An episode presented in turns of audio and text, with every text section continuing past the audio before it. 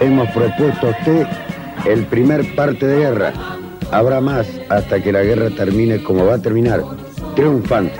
Si quieren venir, que vengan, les presentaremos batalla. Malvinas, una realización periodística documental de www.rock.com.ar. Capítulo 5.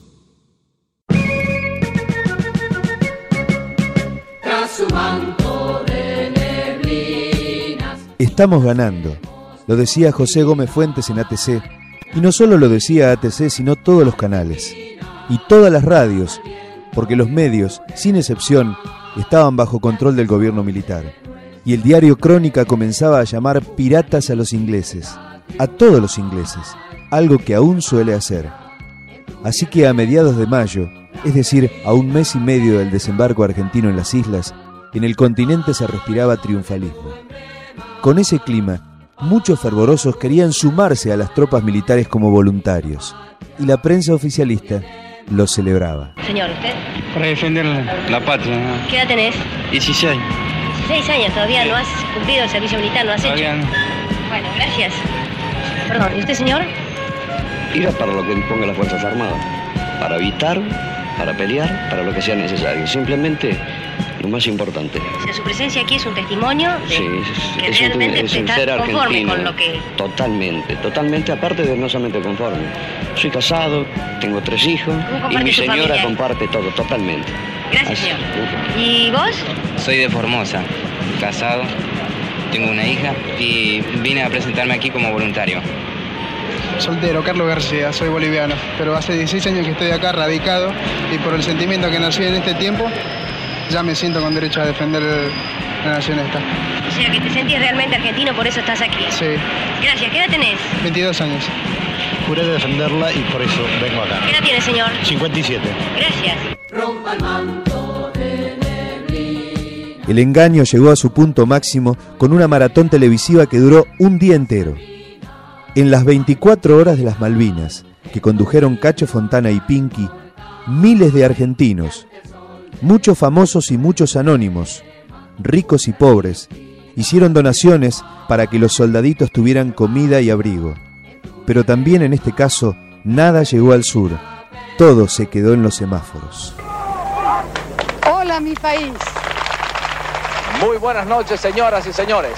Se inician las 24 horas de las Malvinas Argentinas.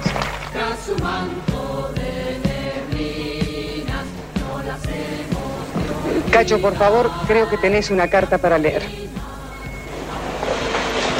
Una carta que dice, queridos todos, pues en este momento no puedo decir un nombre en particular, pues todos somos uno solo. He seguido con emoción, paso a paso, este hermoso gesto de ustedes y de la televisión argentina. Pongo a disposición un cheque por 9 millones de pesos porque hoy, al recibir la comunión en la iglesia de Estela Maris, pedí por todos los hijos de las madres argentinas. Sé que debo en estos momentos ser parte, pues tengo tres hijos queridos allí. Pero pueden estar seguros que mi esposo defenderá esas islas hasta las últimas consecuencias.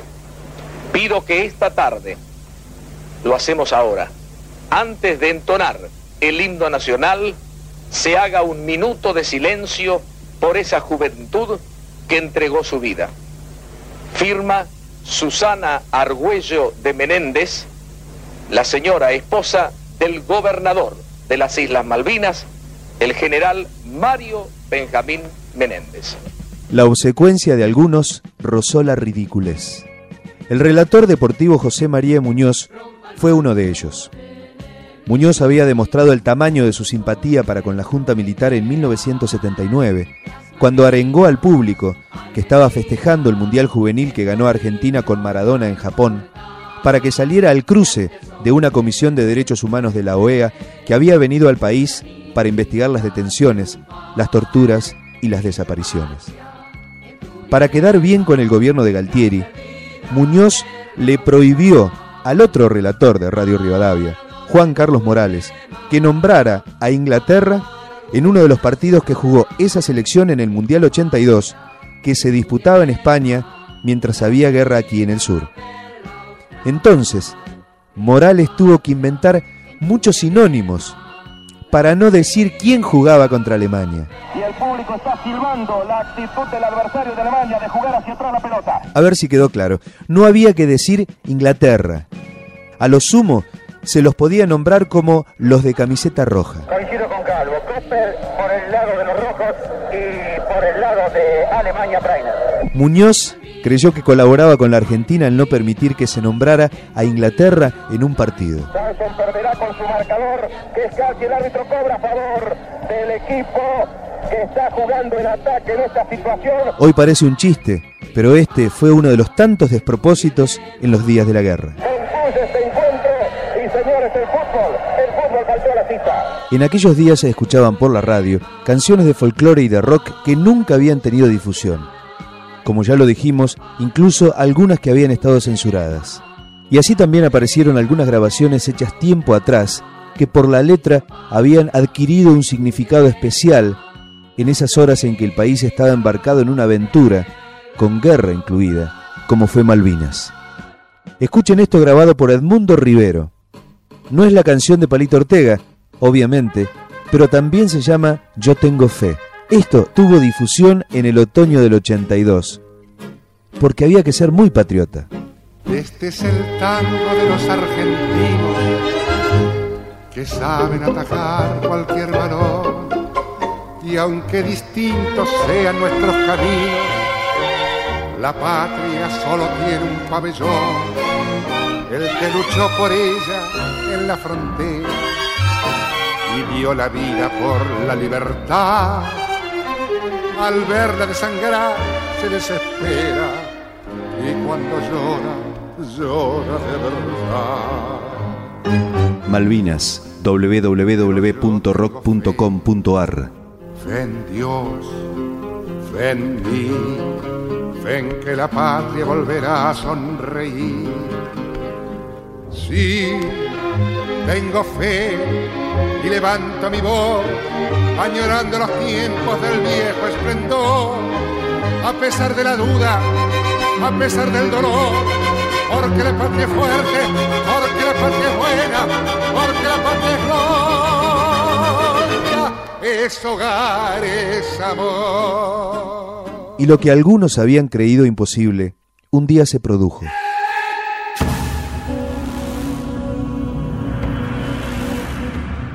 La Armada Británica llegó a las islas y los ingleses desembarcaron y comenzaron los combates.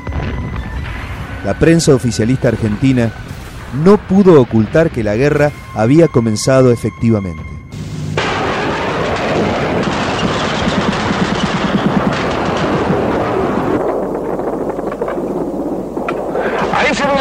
Atacante. Pasa, se pierde hacia la derecha. Llovían bombas sobre Puerto Argentino y acá seguían diciéndonos que íbamos ganando. Hemos propuesto a usted el primer parte de guerra. Habrá más, seguramente, todos los necesarios hasta que la guerra termine como va a terminar, triunfante. Pero las noticias no eran buenas. Nos han traído una triste novedad y es que hasta ahora habría de nuestro lado nueve muertos y más de una veintena de heridos. Aparentemente uno de los impactos del avión enemigo dio de lleno en una carpa repleta de soldados que estaban durmiendo. Allí estaría la mayoría de las bajas de esa fuente sería. También hay bajas del lado enemigo. Se habló de tres aviones, uno por lo menos está confirmado. Un avión enemigo abatido por lo menos. Entonces tuvimos miedo.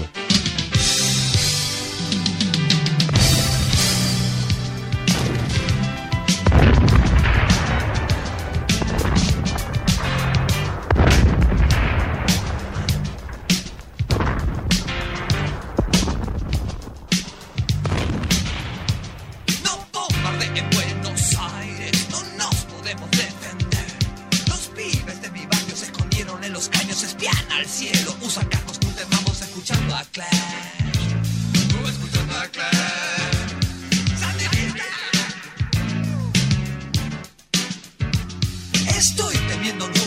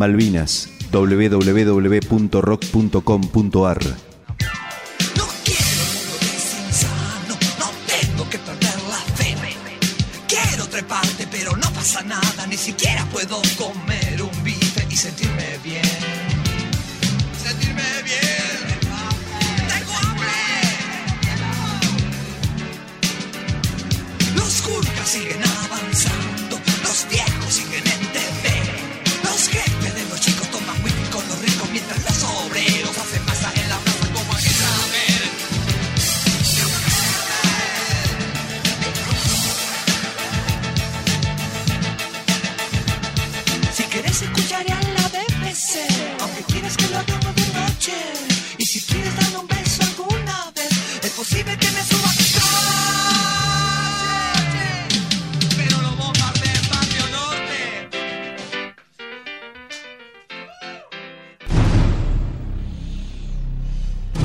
siente una madre de un soldado que está allí defendiendo nuestra soberanía en estos momentos tan importantes para el país? Antes que nada siente un gran orgullo y más que todo una gran emoción, porque está sabiendo perfectamente lo que está sucediendo allá y que ellos tienen que estar ahí sí o sí.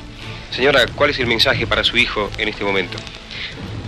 Que siga combatiendo, que siga sirviendo a su patria y ante todo quiero felicitarlo porque hoy es el cumpleaños de él, Bueno, muchas felicidades entonces para su hijo Daniel y, Ricardo. y también mm, para usted, señora, que tiene el orgullo de tener un hijo que está defendiendo nuestra soberanía en ese sector. Sí, yo quiero que si mi hijo me, me ve en cualquier momento que sea, que sirva a su patria con honor, como él sabe hacerlo, porque es un buen hijo, y que sepa que desde acá nosotros estamos al lado de él, y que yo, como madre, me siento muy orgullosa de tener mi hijo allá.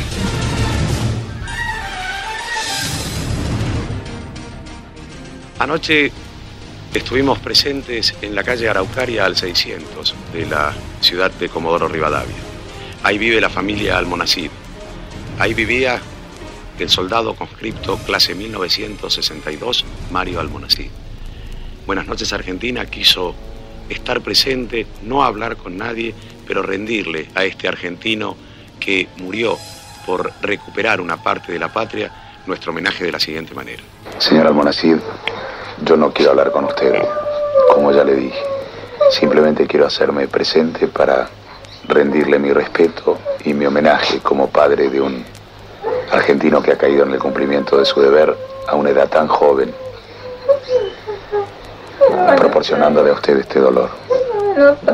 Muy agradecido, señor, por lo que se han molestado de venir hasta acá en mi hogar.